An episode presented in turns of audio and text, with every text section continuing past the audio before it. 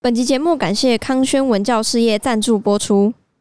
我们这一集会跟康轩国中社会科结合，大家也可以到康轩国中教学区的 Facebook 索取相关学习单哦。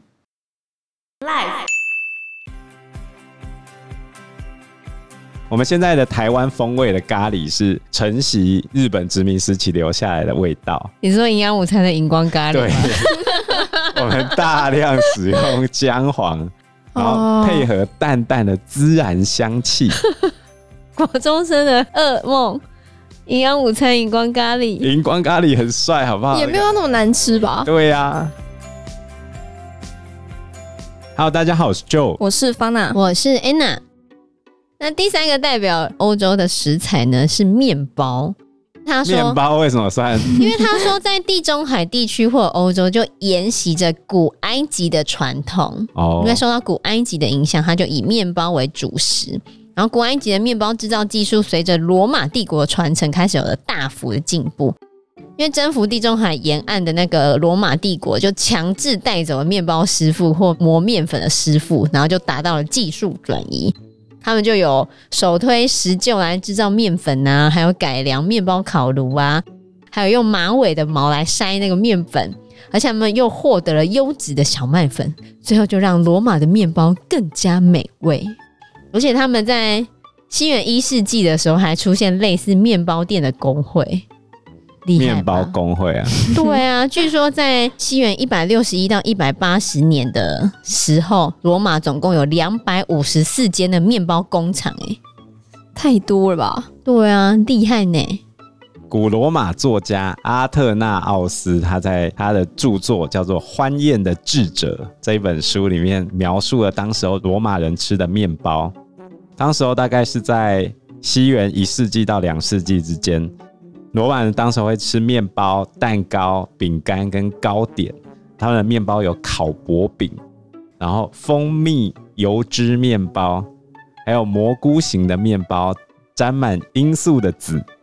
那感觉会上瘾 吗？应该还好。嗯然后还有军队会特别吃的一种叫做炙叉烤面包卷，就是拿叉子在火上面烤面包卷这样。面包卷，啊我觉得应该像我们学校里面有老师会烤那个蛇状的那种面包，麻花型的吗？像一条蛇一样。那因为个他就把那个面团卷在竹竿上面，然然后他们在炉火上面这样翻烤。哦就单纯吃面包对啊，对，我觉得蛮香的。嗯，啊哦，蛮好吃的。不过，随着罗马帝国的灭亡之后，制作面包的技术就一蹶不振了。到欧洲中世纪，主要监督面包制造的其实是庄园地主的妻子，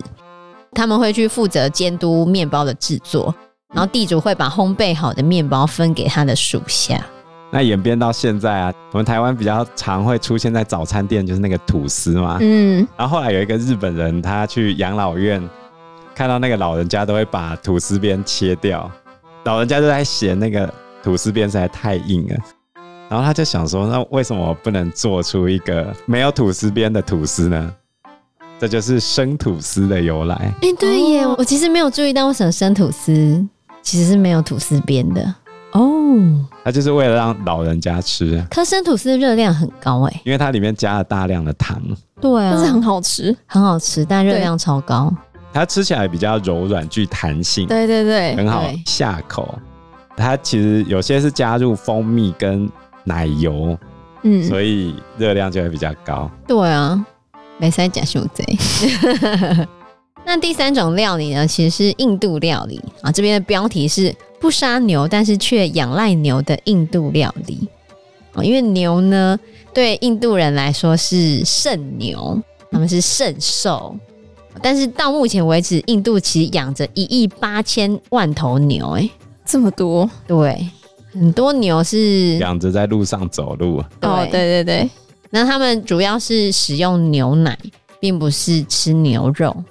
牛乳对他们来说非常的重要，那他们会把牛乳制作成酸奶，酸奶其实就是类似我们的优酪乳了。嗯，然后他们的那个牛油，牛油其实就很像西藏他们的那个酥油，就牛奶一直搅拌，一直搅拌，一直搅拌，搅拌到油水分离之后，上层的那一层就是牛油，哦他们就会把牛油拿来煮饭，加在食物里面。因为他们认为牛是圣兽嘛，所以印度人相信摄取牛油或者是酸奶等这些牛奶的加工品，他们的身体可以吸取到神的力量。今年关于印度的牛奶就有一个新闻，最近才发生了，在五月二十六号的新闻。怎么样？因为印度现在是全世界最大的牛奶生产国，然后在全球的市占率是百分之二十二哦，五分之一的牛奶来自于印度。结果最近他们的牛奶价格飙涨，为什么？因为饲料涨价啦。我哦们，前面不是讲到牛肉的换肉率很低吗？嗯，，对，那牛饲料包含了玉米、小麦、稻米、燕麦这些谷物，结果因为俄乌战争，让谷物涨价，嗯然后运输也涨价，能源也涨价，雪上加霜的事情是还发生了牛的疫情，所以牛奶产量锐减，啊，就完蛋了。再加上夏季是牛奶的需求旺季，知道为什么吗？为什么？？我们的冰淇淋呢、哦，现代人的冰淇淋都不是那种清冰哎、我对，们现在不太吃清冰，那清冰热量比较低，而且比较解渴啊，可是问题是大家都 喜欢吃加奶的，哦，看起来比较好看，双麒麟什么对的，对对，嗯就像那是个视觉比较美。全家跟 Seven 卖的那个，啊还有嗯，酷盛食啊，没哪个不加奶、哦，对，而且接下来十一月，印度还有排灯节，需要用牛奶制作传统甜点，所以整个牛奶的价格就暴涨了。哎呀，过去一年来已经暴涨了百分之十五了。所以在我们的牛奶价格也会有影响。印度涨，其他也涨，我们牛奶早就涨啊。印度占五分之一耶，是啊，我一直以为我们的牛奶可能就是自产的没有那么多没有那么啦，多。不哦，够。我们台湾人也是牛奶使用大国，对啊，我觉得我们也蛮喜欢喝牛奶，喜欢喝牛奶的人真的很多，对，很奇怪。我们应该就是在那个美元的时候，有没有那哼个饮食都被改变了？哦不，然台湾早期那我在喝牛奶，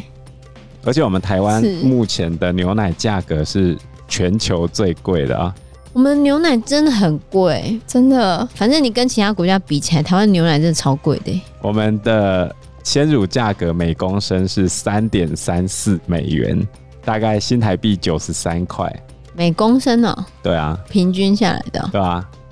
有那么高哦、对啊，反正我没有在喝。不喜哦欢对啊单喝鲜乳，对啊，因为我们那个小罐的就二三十块啦。我跟你讲，这差别多大？中国每公升也只要五十八点三块啊，韩国也是五十八块，台币日本对啊，日本是四十七块左右，那为什么我们要九十几块？我澳们的洲牛是孔金没有？ 澳洲三十六点二块， 澳洲那边产地我觉得可以理解，中国也很多牛，我也可以理解。我们第一个找不到地可是日来本扩增，啊，日本有北海道，对啊，好吧我，们没有地广人稀啊，而且我们又热，然后再来就是我们的自动化程度又不好，而且你看我们那个养牛的一个月才两万九，没有人要做。 我们只能做栏目啊。然后，如果你要引进自动榨奶的机器人的话，一台就要八百 万。这么 贵，所以我们只能人工榨奶，然后一个月又只有两万九，所以成本又更高啊，因为我们集约式的，我们五百个人用一头乳牛啊生产的牛奶，纽西兰是零点八一三人用一头牛的牛奶，差这么多，嗯而，且他们牛奶好像还比水便宜的样子。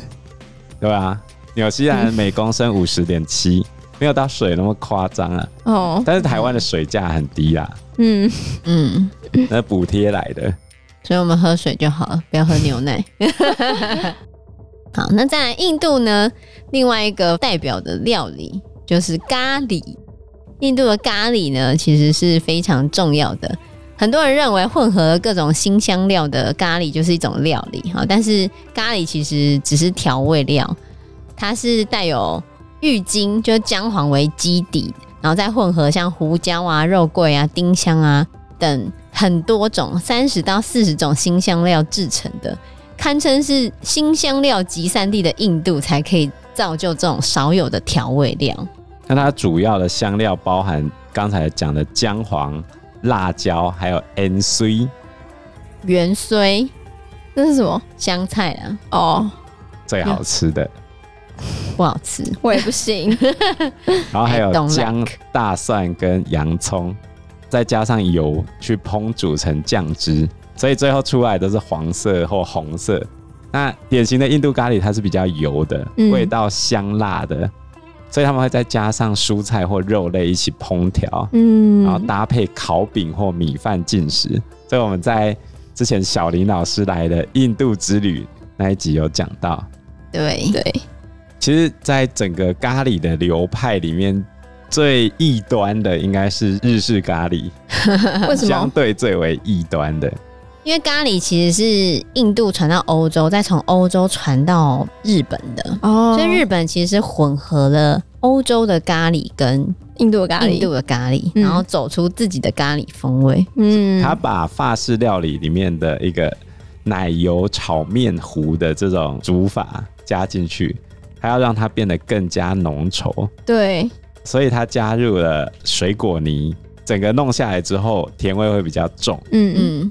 所以他们后来除了搭配米饭之外，还去当成拉面或乌龙面的酱汁。哦，对对对，然后还有一种经典的就是他们福利社会卖的咖喱面包，对，然后会把咖喱包在面包里面。哎、嗯还有一种我小时候最红的炒面面包。！哦，，对对对，但是我觉对得炒面面包根本就不好吃啊 我觉得很酷啊，哎呦很很酷诡啊。异，漫画看起来很好看，可是实际你去吃就觉得，嗯，还好，对，以前那个漫画里面都有啊。白文漫画而都且画的超好吃的，早上要赶上学的时候，女生嘴巴里面都要含一片吐司，那 就漫画，那就漫 画。可是吐我，司少女。可是我认真觉得炒面面包不合我的胃口。你要小心啊，小心 啊，你 diss 啊！我说不合我的胃口，个人认为 我并好，就这样子。那台湾人会吃咖喱，大家都认为是受到日本殖民影响，但其实不是。不然呢？很早就有人吃咖喱了。根据相关研究，最早的一个记录是在一八六五年，有一个人，这个人我们之前也讲过他，嗯，英国人叫做毕奇林，还记得我们之前讲过斯卡罗对嗯的那一个英国人嗯毕奇林，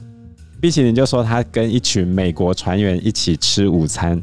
在安平这边吃的一道午餐，这一道餐叫做田鸡咖喱，哇，我们台湾那么早，就有咖喱了，对吧、大航海时代的台湾其实也是很红的啦。我们现在的台湾风味的咖喱是承袭日本殖民时期留下来的味道，你说营养午餐的荧光咖喱对，吗，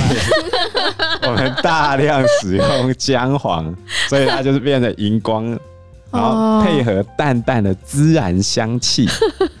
国中生的噩梦。营养午餐荧光咖 喱，荧光咖喱很帅，好不好？也没有到那么难吃吧？对呀、啊，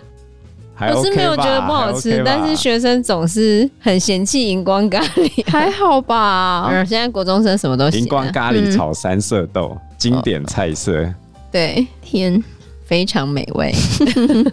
那前面我们讲的中东、欧洲跟印度料理，最后一个就是中国料理。那中国料理其实我们就很熟悉，它有讲说有很多样的主食文化，还有面食，因为南到北卖嘛。南方就是各式的粥啊，或者是米食啊；北方就是面粉啊，像面粉做成的馒头啊、包子啊、水饺啊，嗯，各种面类啊，所以有非常多种的主食文化。 Anna 有一天跟我讲金普聪来吃水饺的故事，嗯，什么故事？金普聪他在广播的时候，他就一直在讲说我们中国食物，我们中国食物，我就在想说怎样啊，中国食物 啊，他金普聪他家就东北人呐、哦他就说他金呃，我先介绍一下金普聪为什么是东北人，嗯，因为他是爱新觉罗家的后裔，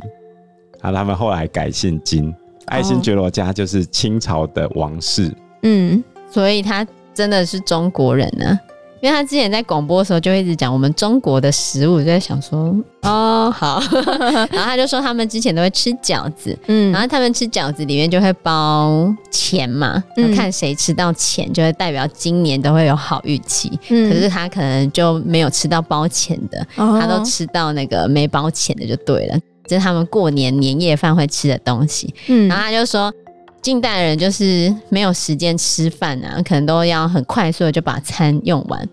然后他为了配合录广播的时间，他就只能把水饺煮好，然后放在保鲜盒里面，边开车边吃水饺，这样子很辛苦。那像那种过年吃金元宝，就是吃水饺的这个习惯，嗯一定是从北方人带下来，所以通常只有外省家庭会出现。啊，虽然我爷爷是外省人，但是我们家没有这个习俗，那是更北方才会出现的习俗可。是你爷爷之前都会弄葱油饼啊。那是我外公啊，哦，你 忘光，对不起你搞错，我爷爷不会这个，哦，好我爷爷吧，只会炖牛肉。两边都是外省人，我记错边了。两边都是外省人哦。我外公是啊，哦，我阿婆跟我外婆都不是，我外婆是客家人，男的都是外省、对啊，就是两、嗯男的都是外省啊。哦女的都不是。我有超多血统啊， 混血我有儿， 各种血对，是统。混血儿，没但 很错。少遇到外省人哎。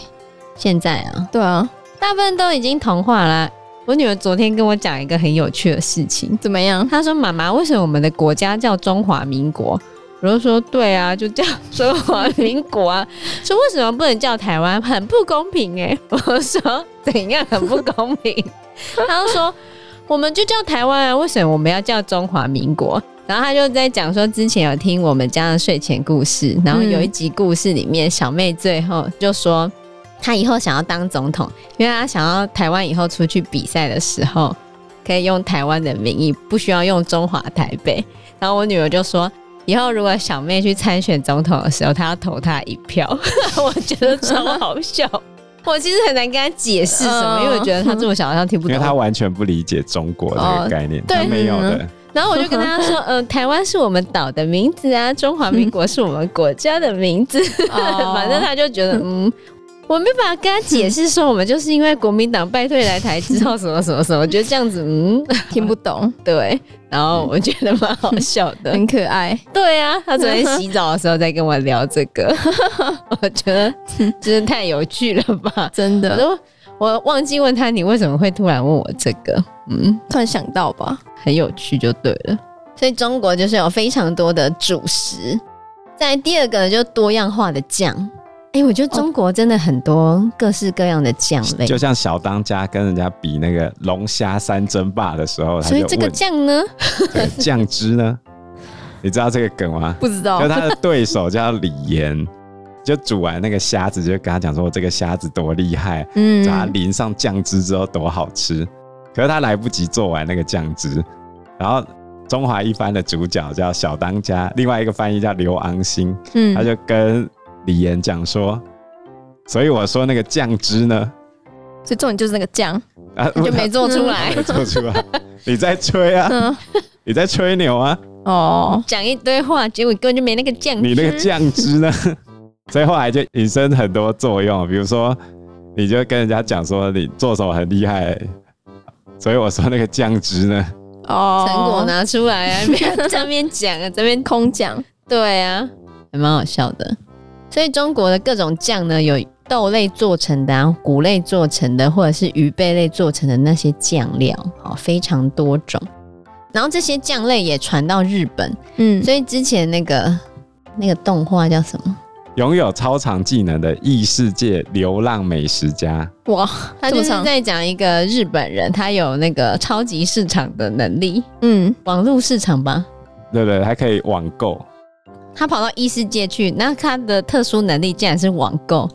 反正他就可以直接开启网络商店，然后就网购。但里面很有趣的地方，就是因为他太会煮饭了，然后他就是吸引了一些神兽，然后就变成他的从魔，就变成他的宠物啊，宠物就对了。然后他是那些从魔都非常的强，然后随便就可以打爆一堆东西，然后那些东西都全部可以拿去变成肉啊，变成肉之后就可以换成各式各样的钱，嗯，然后或者是它那些肉就可以拿来烹调，他在烹调的时候，他就可以开启网络商店，他就买各式各样的酱料放在他煮的食物上面，然后他从我吃的时候就说：“哦，天哪，这个口味非常的好吃，这个肉搭配了什么酱之后，竟然可以如此的美味之类的。”哇我觉得很有趣。所以他把日本的那些酱汁都拍出来。对它哦啊那哦些酱汁其实它的源流都是来自于中国比较多。对，然后他还会讲就是什么肉类搭配什么酱料，或者是同样的烹调方式搭配不同的酱料之后，可以产生出什么不同的风味。我觉得根本就是一个美食的漫画，就是它很像去地下层，然后会打到各种不同的东西，然后会调出不同的肉片之类的，然后他嗯就可以拿那些肉，什么岩鸟啊，就可以做什么东西，做什么鸡肉亲子冻啊那，看会很饿吧？很好吃 啊，很好吃。它 的呃那个真的很适合配饭。他把所有经费用在描写他煮饭的那个画面，真对哦的很厉害。对。哇，我这是动画，对我推荐你去看， 天 哪 还，蛮有趣的。想很好看，吃，它是轻小说嗯，改编成动漫的，然后我觉得还蛮好，你就觉得你是很难想象一部动画可以把餐跟料理过程弄得那么美 味，就是几乎你可以闻到那个东西从那个荧幕里面飘出来那种感觉。对，我觉得很有趣。哇，对，然后它就是强调了各式各样的酱料搭配这些东西，推坑一下。不好过好它好不过它现在只出到十二集，对吧？哦，他还在出哦，就是它他第一季而完已，了，哦对，，它才第一季而已，嗯然后后面还会有很多季。但但主角其实他武力非常的不强，他武力超弱，他不是靠武力建长，不是打，架嗯派的，他的从魔很强，就他的宠物很他强，不需要动手，他不需要动手。他的从魔有一只是格里芬，就是一只分离了啊。芬里尔，就是一只很大的狼，哦，巨狼，嗯，反正巨狼神兽，然后还有一只龙，哇，小龙，很强，还有一只史莱姆，史莱姆对狗狗那个，对，很可那只史爱，莱但是姆那只都比史他莱姆强啊超可爱的，哦，真的吗对，？那只史莱姆超可爱，然后配音也很可爱。然哦，后后面还会有一只古代龙，反正他就拿宠物出去就好了。 对，就还蛮有那只趣史。莱姆都比他厉害啊、对啊，那只史莱姆它还可以做恢复药水，哇，超强的。反正很有趣 的， 我觉得你可以去好，看一下。然后我就觉得哦，很会煮哎、就写那个轻小说的作者应该本身，是厨师，我在想有可 能，不然就是他应该有研究很多。嗯，，对，所以讲酱料就是在讲这个。因为时间关系，我们这一集节目就到这边喽。有任何的建议都可以在留言区告诉我们，或者是直接在 Facebook 或者是 IG 嗯留私言讯我们，我们嗯，都会回应你哦。喜欢我们节目的话，欢迎按赞、订阅、加分享。如果喜欢我们今天的内容的话，也欢迎赞助我们一杯咖啡的钱，让我们可以走得更长更久。谢谢谢大大家谢谢大家，拜拜。嗯拜拜拜拜。